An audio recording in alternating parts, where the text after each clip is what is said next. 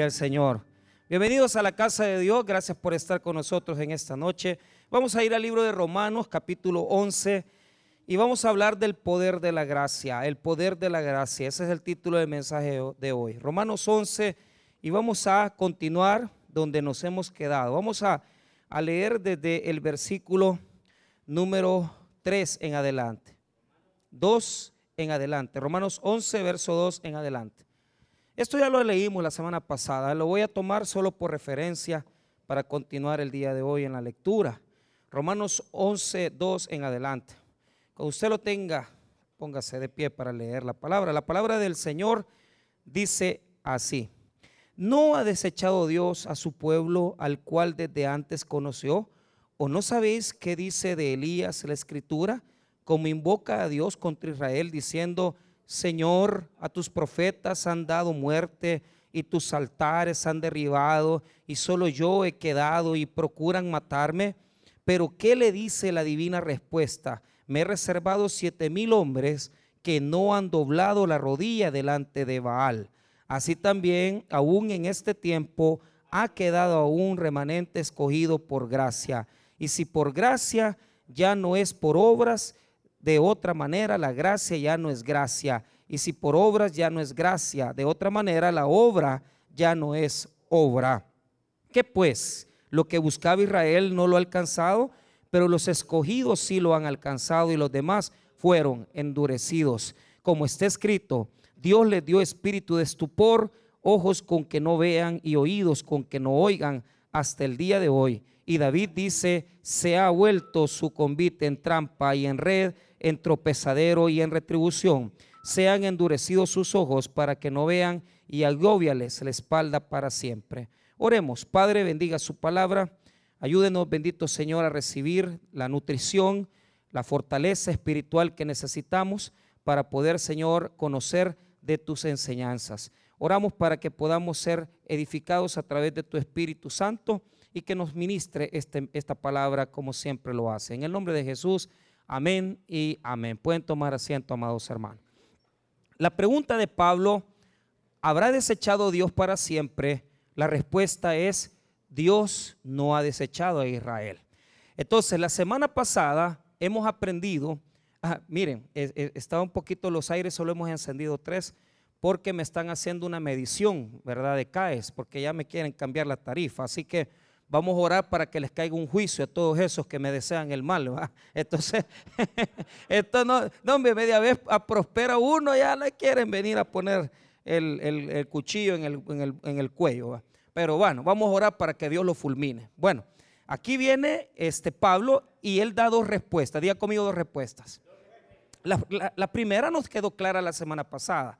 Pablo se pone como ejemplo a él, él mismo, y dice, bueno, con que no me ha desechado el Señor a mí. Y le dimos los ejemplos. ¿Por qué razón? Porque Pablo fue un perseguidor de la iglesia. Pablo fue un perseguidor de cristianos.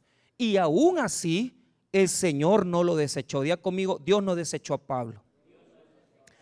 Entonces, la segunda respuesta que Pablo establece la encontramos en el versículo número 3, ¿verdad? Y esto se refiere al profeta Elías. Pablo va hacia el Antiguo Testamento y esta es su segunda evidencia de que Dios no va a desechar a Israel. Diga conmigo, Dios no desechará a Israel. ¿Por qué razón? Pone como ejemplo al profeta Elías, porque en la época de Elías fue la época de mayor apostasía, la época de mayor incredulidad y la época de mayor rebeldía de Israel. Entonces, lo que hace Pablo es tomar un texto, los textos de la palabra de Dios en el libro de Reyes y los introduce en su alegato en el capítulo 11 de Romanos, de tal manera que nos quede claro a nosotros que Dios no va a desechar a Israel, Dios no lo va a desechar. Ahora, dije la semana pasada que en lo que respecta a estos versículos no los estudiamos, sino que los vimos solo por encima. Así que el día de hoy le vamos a tomar eh, un poquito de atención a esto. Bueno, vamos a iniciar entonces tomando el segundo ejemplo. Pablo puso su primer ejemplo, eh, la vida de él, y ahora va a poner la vida de Elías. Veamos el versículo 2. No ha desechado Dios a su pueblo, al cual desde antes conoció. ¿O no sabéis que dice de Elías la escritura cómo invoca a Dios contra Israel diciendo? Entonces, aquí está hablando cuando está eh, Elías justificándose en lo que respecta para con Israel. Pero quiero que note unos elementos. Acuérdese que aquí ocupa una palabra importante, la palabra conoció, conoció. Eso lo marcaron la semana pasada, conoció en el versículo 2. ¿Por qué? Porque la justificación de Pablo es, bueno, Dios ha conocido a su pueblo Israel. Y les enseñé que cuando usted encuentra esta palabra, usted tiene que ir a Romanos 8, porque en Romanos 8 está la cadena de la salvación. A los que conoció, predestinó. A los que predestinó, llamó. Y a los que llamó, justificó. Volvemos a repetir las cuatro palabras. Conocer, predestinar, llamar y justificar. Entonces, en el versículo 2, la palabra conoció ya nos está diciendo a nosotros que Dios va a terminar el proceso. Dios va a terminar el proceso, porque si los conoció antes que nacieran, Él va a escoger a cierto pueblo de Israel, a cierta cantidad de pueblo para salvarlo.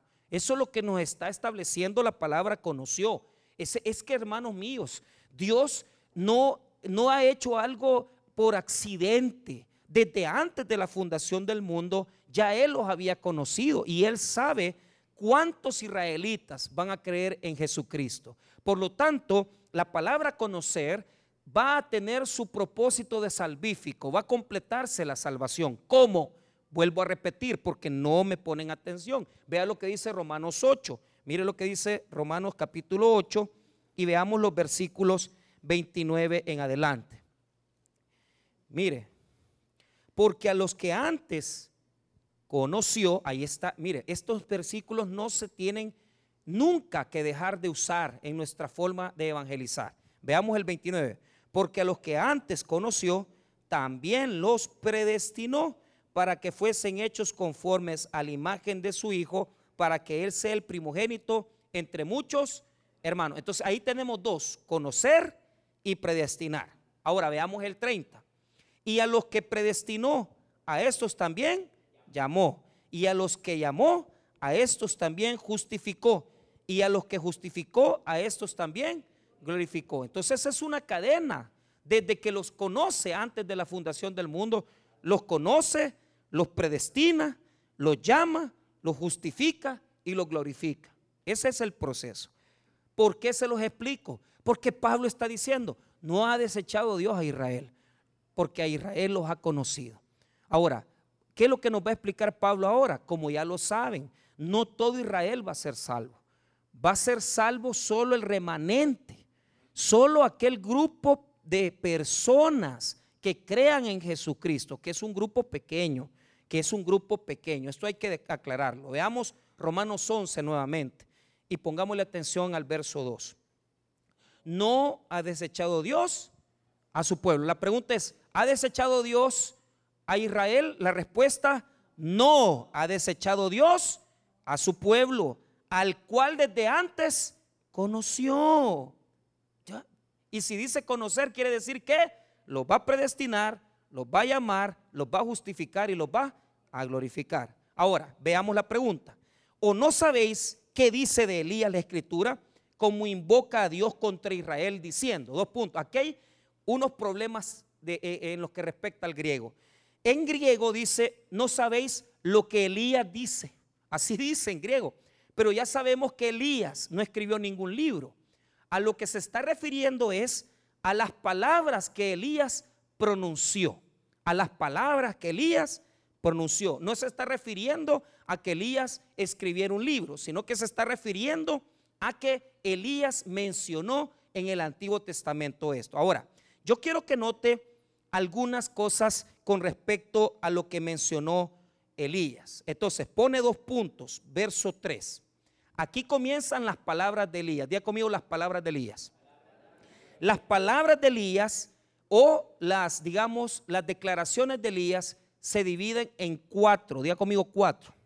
Otros dicen tres. Yo, yo digo cuatro, pero otros dicen tres. ¿Cuáles son? Veamos. Mira, Señor, a tus profetas han dado muerte. Esa es la primera acusación. Elías dice, todos estos israelitas han matado a tus profetas. Eso es lo primero. Segundo, y tus altares han derribado. Esa es la segunda acusación. Tres, y mire lo que, lo que dice el versículo 3. Y solo yo he quedado, coma, y procuran matarme. Cuatro grandes declaraciones del profeta Elías que los hizo ante el Señor, ante la presencia del Señor. La palabra, esta palabra, palabrita que está ahí, la palabra 3, en el versículo 3, perdón, en el versículo 2 que dice, eh, ¿cómo invoca a Dios contra Israel? La palabra invocar en el griego tiene que ver con que estuvo intercediendo, rogando, estuvo reunido con Dios y él declaró estas palabras. Él declaró estas palabras, Elías. Muy bien. Es el peor tiempo de Israel porque se han vuelto a los ídolos, han dejado al Señor y se han ido con Baal. ¿Por qué? Escuche bien, ¿por qué les interesa tanto a los israelitas el dios Baal y Astarte? Esto yo lo he comentado en algunas otras ocasiones. Les voy a explicar. El culto a Baal para ellos era muy importante. ¿Por qué? Porque cuando ellos vienen de Egipto, ellos traen y conocen al Dios, al Dios eterno, a Jehová. Pero cuando llegan a la tierra prometida, se topan con que los cananeos tenían un Dios llamado Baal. Baal era el Dios de la fertilidad, el Dios de la lluvia. Entonces, ¿cuál era el punto de Baal? a Baal tenía una consorte, una esposa llamada Astarte.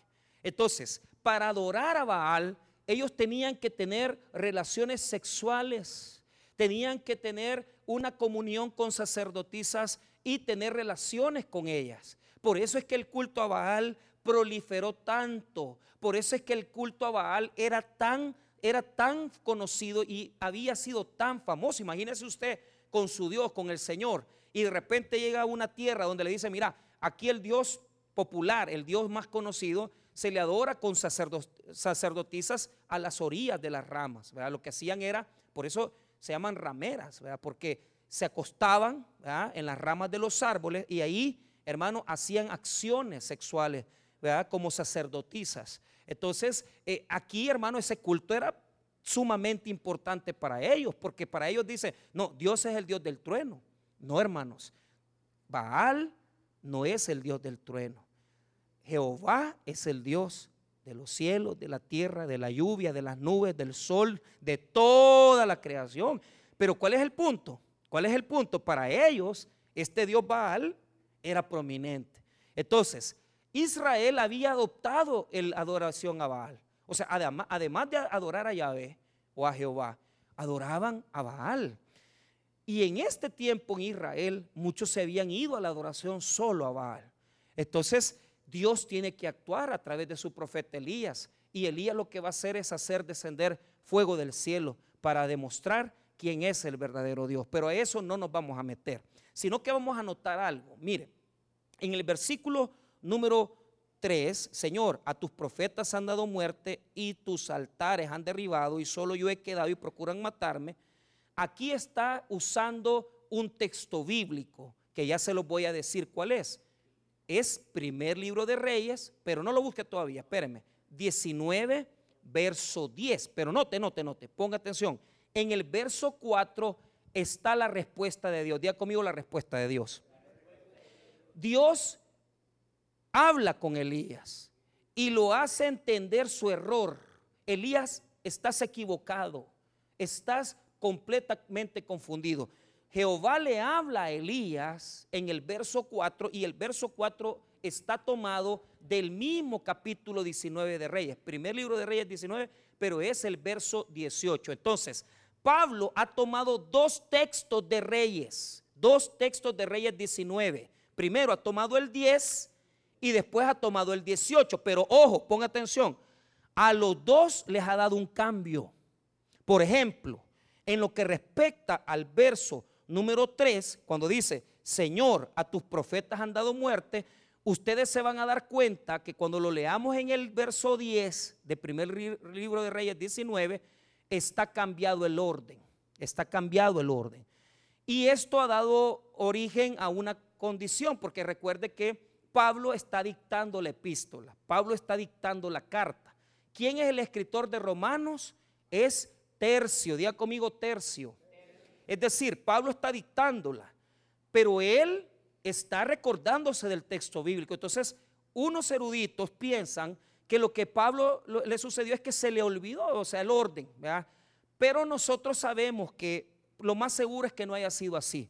Pablo, como un rabí, un, hombre de conocimiento extenso en el Antiguo Testamento, lo que ha hecho es cambiar el orden de forma, de forma, eh, de una forma no accidental, sino que ya voluntaria. Él lo que hizo es, está poniendo en orden las cosas así por una razón que ya les voy a explicar. Entonces noten eso. En el verso 3 hay un cambio de orden. Aquí en el 3, Señor, a tus profetas han dado muerte. Eh, eh, ustedes cuando lean en el 10 van a encontrar primero la cuestión de los altares antes de los profetas. Pero son cosas que hay que mencionar por aquellos que, ¿verdad?, les gusta leer un poquito más y que les interesa el orden de los factores.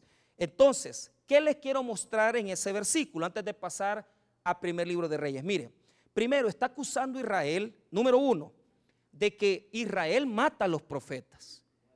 O sea, es decir, la palabra profética no existe. Número dos, está acusando a Israel que han dejado de adorar a Dios. ¿Por qué? Porque los altares de Jehová los han destruido, los han descuidado los altares a Jehová. Entonces han derribado, la palabra derribar en el texto griego quiere decir que han desde abajo los han socavado, los han hecho desordenar los altares a Jehová. Número tres, y solo yo he quedado. Es decir, Elías dice, hey, aquí solo yo te adoro, solo yo he quedado como adorador tuyo. O sea, hay un montón de gente, pero solo yo te sigo adorando. Y número cuatro, ya me van a matar. O sea, eh, no solamente dice que solo él ha quedado de adorador, sino que está a punto de matarlo Jezabel. Entonces, está corriendo peligro su vida. Cuatro grandes acusaciones cuatro grandes denuncias que el profeta hace diciendo, Señor, aquí gente justa no existe. Gente limpia no hay. Todos son pecadores, todos son impíos, nadie es justo, nadie es correcto. Vamos a primer libro de Reyes 19 y ahí lo vamos a constatar. Primer libro de Reyes 19. Primer libro de Reyes 19. Primer libro de Reyes 19. Y vamos a leer el verso 10. ahí le voy a dar chancecito que retroceda. Tiempo crítico para Israel, tiempo oscuro para Israel, tiempo de nubosidad para Israel. Mire lo que dice el 10. Él respondió, he sentido un vivo celo por Jehová, Dios de los ejércitos, porque los hijos de Israel han dejado tu pacto. Mire, ahí está. Primero, han dejado tu pacto. Mire lo que les dije yo del cambio de los órdenes. Han derribado los, los altares y han matado a espada tus profetas. Y solo yo he quedado y me buscan para quitarme la vida. Entonces, ahí está el cambio de orden. ¿Qué, ¿Qué, piensan ustedes de Pablo? ¿Se habrá equivocado al dictar la epístola? Y por eso lo habrá dicho al revés, habrá puesto los altares primero y los profetas después. Mira, la respuesta es la siguiente. Escuche bien, hermano. Hoy en día, o sea, por lo menos lo que Pablo quería mostrar, era que la inmoralidad había crecido. Diga conmigo, la inmoralidad crece. Entonces, en una sociedad donde ya se persiguen sacerdotes, pastores, se encierran a hombres de Dios, Usted lo que tiene que entender, hermano, que esa sociedad ya ha caído en un tremendo juicio de ceguera. Es decir, hasta ahorita, hermano, nosotros podemos adorar a Dios, podemos venir a la iglesia sin que nadie nos coarte ese derecho. Pero yo estoy claro que una de las cosas que, que va a suceder en el futuro es de que va a haber una restricción para adorar al Señor. Y usted no lo puede experimentar, solo aquellos que han visitado otros países y conocen cuando se, por, ejemplo, eh, eh, en España o en otros países en Europa, usted no puede andar evangelizando. yo me acuerdo perfectamente cuando fui a, Israel, y cuando estuvimos en, España y, nos decían ellos, eh, aquí no es para andar evangelizando. ¿Por qué? Porque usted no puede andar hablando de Jesús libremente. Entonces, eh, esto, hermano, es una corriente que poco a poco se va expandiendo a todos los países del mundo. Y, ahora, eh, con tal de defender los derechos de algunas minorías, usted tiene que respetarlo, ¿verdad? Y usted no puede hablarles de Jesús, usted no puede hablarles de Dios, porque este es un estado libre, es un estado laico, donde tenés que respetar si aquel es agnóstico, ateo o, es lo que sea. A ese punto estamos llegando, donde por respetar a las personas ya no nos van a dejar hablar con libertad. Pero aquí hay que decir claramente, hay que denunciar las cosas por su nombre. Y por esa razón no podemos convertirnos en gente que deje de hablar y, ser voz en el desierto que estamos viviendo, hermanos. Por lo tanto, por lo tanto, esto es lo que estaba pasando aquí. Mira lo que estaba pasando. el, el, rey, el gobernante Acab, se había juntado con una mujer llamada Jezabel, la sacerdotisa. Esto representa la unión de la iglesia con la falsa religión. Ah, es se está uniendo el Estado con la falsa religión para perseguir a los que están en la verdad. Vuelvo a repetir, se levanta un Estado con una falsa religión y persiguen a los que están en la verdad. Y esto es lo que está pasando aquí. Jezabel amenazó a Elías y le dijo, Elías, te voy a matar. La falsa religión. Ah, entonces, eh, eh, yo no, vuelvo a repetir, eh, hoy en día, hermano, da tristeza, ¿verdad? Pero es verdad lo que estoy diciendo, que en muchos países eh, ya hay iglesias con un corte más liberal. O sea, uno dice, bueno, ¿y aquí dónde está la transformación, la regeneración? O sea, no existe eso, no se les exige nada. Y, poco a poco nosotros vamos a ir viendo eso en nuestros países. Entonces, es un tiempo oscuro, es un, un tiempo triste, pero póngame atención, Aquí es donde interviene Dios. Diga conmigo, Dios interviene. Bueno, Elías, te sientes solo, sientes que solo tú has quedado, pero yo te voy a decir algo. Mire el verso 18. Y yo haré que queden en Israel, mire bien, siete mil cuyas rodillas no se doblarán ante Baal y cuyas bocas no lo besarán. Entonces diga conmigo remanente.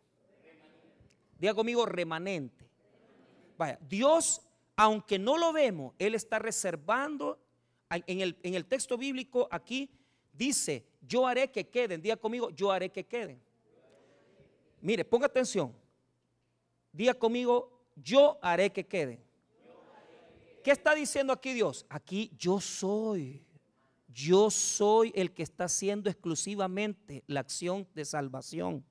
No son ustedes. O sea, si usted piensa que Dios eh, es porque lo vio a usted bonito, porque Dios vio a estos que son eh, un poquito más santos. No, hermano, es Jehová, es Dios. Dice, yo, eh, yo haré que queden.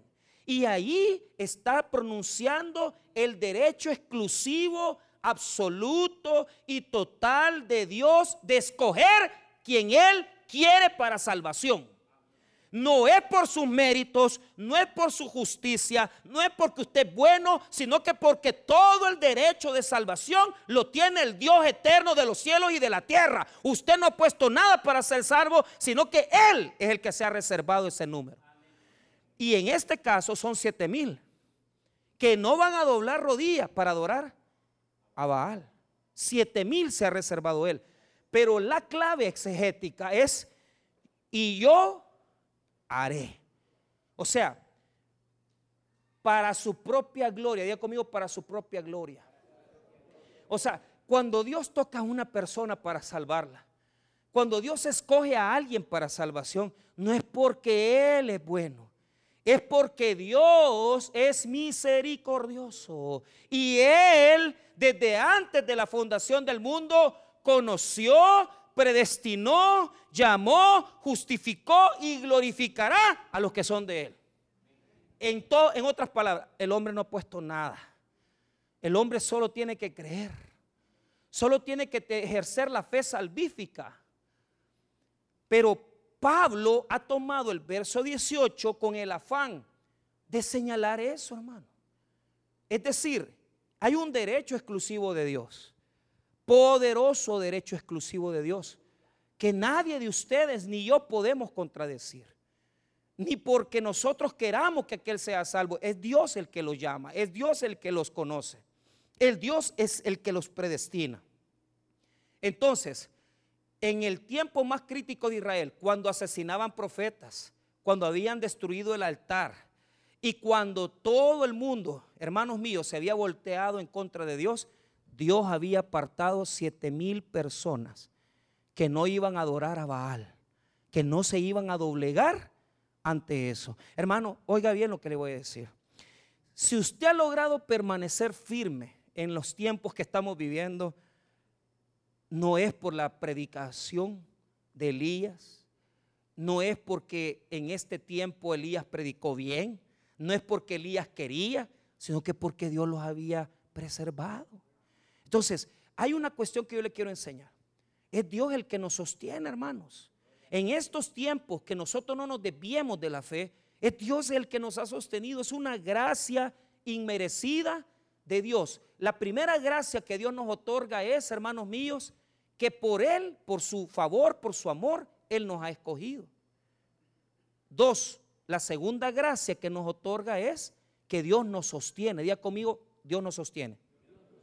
Día conmigo, la perseverancia de los santos. Esta es una postura teológica.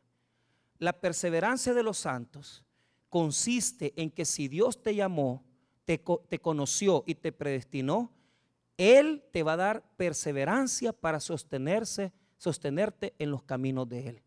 Amén, hermanos. Diga conmigo otra vez la perseverancia de los santos. Hermanos, qué grande Dios. O sea que no es por nosotros, es porque Él nos conoció, nos llamó, nos predestinó. Pero Él también nos sostiene y nos da fuerza para no caer y nos da fuerza para seguir adelante. Es decir, aquellas ovejas que están en la mano del Señor Jesucristo no saldrán de las manos de Jesús porque ya fueron compradas con la sangre preciosa de Jesucristo. Usted ya fue comprado, apartado y hecho justo para la gloria y honra de aquel que la merece, que es Jesucristo el Señor. Por la gloria para Él. La gloria no es para usted. La gloria de las buenas obras. Usted puede ser un gran predicador. Usted puede ser un gran servidor. Usted puede ser un hombre de Dios. Un gran ganador de almas. No es la gloria para usted. La gloria es para Dios porque nosotros no la merecíamos. Pero Dios nos la dio. Y Dios nos ha sostenido. Qué poderoso, ¿verdad? Eso de parte del Señor. Perseverancia de los santos. Volvemos a repetirla. Perseverancia Qué precioso lo que es Dios. Yo no digo que con esto no vamos a caer. Podemos tropezar, pero nos vamos a levantar. Amén, hermanos. Pedro negó a, eh, eh, Pedro negó a Jesús, pero Dios lo sostuvo y regresó y llegó a predicar un mensaje poderoso en el libro de Hechos. Y se convirtieron más de tres mil personas. Amén, hermanos. O sea, caídas hay, caídas hay, son reales. Tropezamos, somos de carne y hueso. Pero Dios nos ha prometido que vamos a regresar. No vamos a apartarnos para siempre. Entonces Pablo toma dos textos del primer libro de Reyes 19. El 10 y el 18. Y los dos los altera. Los dos los altera. ¿Por qué? El verso 10 lo alteró en el orden de los altares con los profetas. Y el verso número 18 lo alteró diciendo y yo haré. Amén, hermanos. Porque allá la va a escribir diferente. ¿Cómo lo va a escribir? Vamos nuevamente a Romanos 11. Veamos cómo lo va a alterar. Verso 4. Pero ¿qué dice?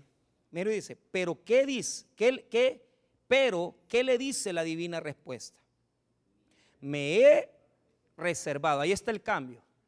¿Qué es lo que dice en primer libro de Reyes 19, 18? Dice, yo haré que quede. Y aquí dice, mire cómo cambia. Me he reservado. Pero siempre hay una condición donde Dios por sí mismo y para sí mismo actúa para salvación. Amén, hermanos. Es una acción para sí mismo, para él mismo, donde el hombre no tiene nada más que creer, donde el hombre no tiene nada más que ejercer una acción de fe. Amén, hermanos. Ahí el hombre solo tiene que creer. Nosotros no podemos poner ninguna buena obrita ni nada de eso. Amén. Solo es Dios. Amén, hermanos. ¿Por qué se lo digo? Porque llegamos ya, mire bien, al verso 4. Entonces quiero clarificar esto porque ya lo enseñé. Pero ¿qué le dice la divina respuesta? Me he reservado siete mil hombres que no han doblado rodilla delante de. Entonces, esto es lo que está haciendo Pablo. Pablo dice que si Israel en ese tiempo de oscuridad, Dios se reservó siete mil, también en el tiempo en que está escrito la, la epístola de Romanos, también Dios se va a reservar un remanente judío que le va a adorar a Jesucristo. Eso es lo que está diciendo. Pero por implicación, también en este tiempo Dios se ha reservado un remanente judío. Diga conmigo, Dios se ha reservado un remanente. Aunque Israel es malo, los israelitas, qué terrible, hermano. Ya les voy a poner un video, porque no lo iba a poner, pero como es para enseñar, va. Lo pongo, ¿quiere que lo ponga? Va, pero terminamos rapidito y 10 minutos de video le voy a poner porque el, el video dura 20, pero mire bien, y no vamos a alcanzarlo a ver. Entonces note aquí, ponga atención. Mire lo que dice el verso 5. Entonces aquí está la aplicación. Diga conmigo la aplicación.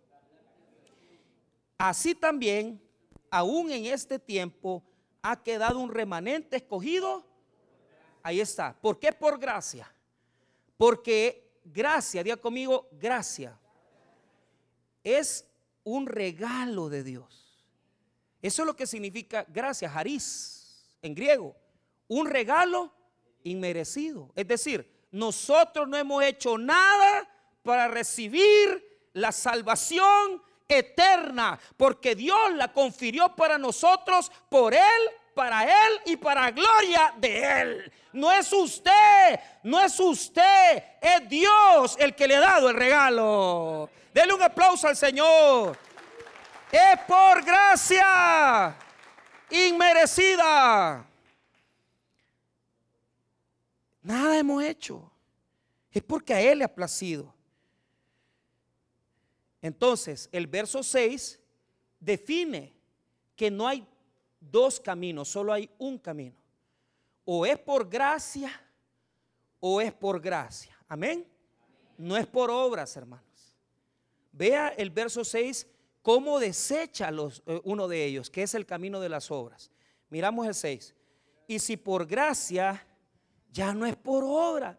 ¿Por qué, hermano mío? Óigame bien, no puede ser de dos maneras. No puede ser por gracia y por obra, solo es por gracia. Ahora, punto y coma. De otra manera, la gracia ya no es gracia. ¿Entienden eso, hermano? ¿Cómo te van a estar salvando por, por gracia y pidiéndote obras? No puede ser. O gracia o obras, pero las obras no salvan. Ahora, vea lo que dice. Punto y seguido. Y si por obras ya no es gracia, punto y coma. De otra manera, la obra ya no es obra. Amén. Ok. Les voy a dar un texto y con esto finalizamos. Ponga atención, pero póngame atención a mí ahorita. Para salvarnos no puede ser por obras y gracia. Tiene que ser solo por. Pero cuando hemos creído por fe, vivimos por fe, pero las obras demuestran que hemos creído. Vuelvo a repetir. Cuando nos salvamos hay dos caminos, las obras y la gracia. Las obras nos salvan, solo la gracia. Pero cuando llegamos a salvación, las obras demuestran mi fe. Es decir, aquella persona que se ha convertido al Evangelio demuestra que ha creído cuando sus obras son el fruto de su conversión. En otras palabras, la forma de demostrar que usted ha creído en Cristo es que usted es transformado, hermanos. Si usted tiene que dar fruto, usted ha venido a la iglesia, usted ha venido al Evangelio a dar fruto. No es para que esté calentando silla, no es para que esté nada más oyendo, es para que fructifique en la fe. Que haya conversión, transformación, evangelismo, servicio, trabajo. Vea este texto en Tito. Tito, nunca les he tocado Tito, hoy les voy a tocar Tito 3. Tito 3, 3. Me preparan el video, 10 minutos vamos a dar nada más. ¿Tenemos el video? Va. Tito 3:3.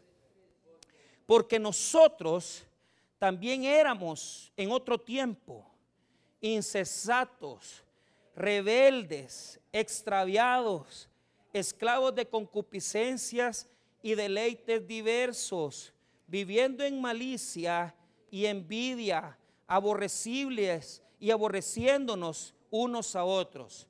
Pero cuando se manifestó la bondad de Dios nuestro Salvador y su amar para con los hombres, nos salvó. Ahí está, mire, nos salvó. ¿Quién nos salvó?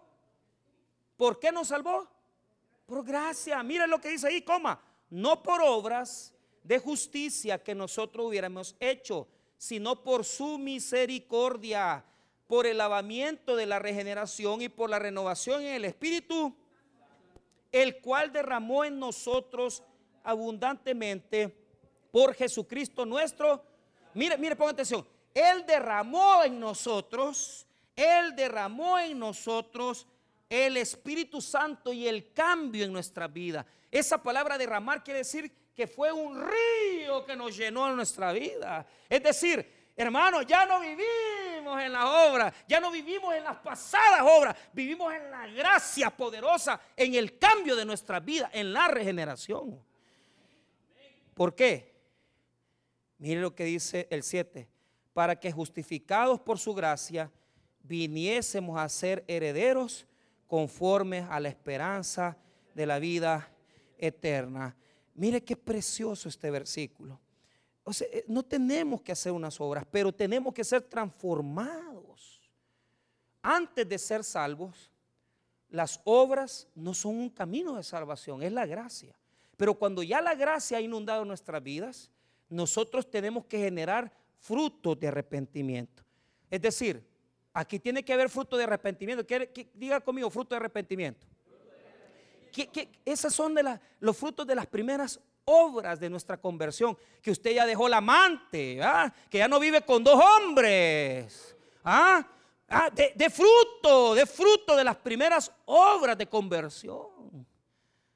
Si uno no han llegado a eso todavía, le falta, hermano. O sea, no se han arrepentido todavía. O sea, no han podido hacer ni las obras de, ni los frutos de conversión, hermano. Qué terrible incluyéndome a mí. Ah, ah. sí, cuidadito, ah, pero bueno. Pero ¿qué, quiero, qué, qué les quise mostrar? Que hay un camino de gracia, que tenemos que vivir en la gracia y que las obras son importantes hasta que nosotros venimos a los pies de Cristo. Amén, hermanos. Porque eso demuestra que hemos hecho fruto verdadero de una conversión genuina a través del Espíritu Santo. Amén. Muy bien. Les pongo el video entonces. Bueno, la pregunta que les hice al principio, ¿ha desechado Dios a Israel? Todavía hay esperanza. Un estado que pasa en guerra todos los días. Los colonos peleando por la tierra. Los palestinos recibiendo muchos abusos de los judíos y los palestinos también matando judíos. Y por otro lado, Tel Aviv, como que no existiera religión. Y los religiosos esperando al Mesías, cuando el Mesías ya vino, porque vino en Jesucristo. ¿Cómo quisiera yo encontrar judíos que se hayan convertido a Cristo y poder ver esa esperanza real? ¿Qué nos queda a nosotros? Orar, porque Dios no ha desechado a Israel. A pesar de todo eso, todavía hay esperanza. Si ellos se convierten, y se convierten a Cristo Jesús. Vamos a orar, hermanos. Padre, te damos gracias por tu palabra, gracias por tu misericordia.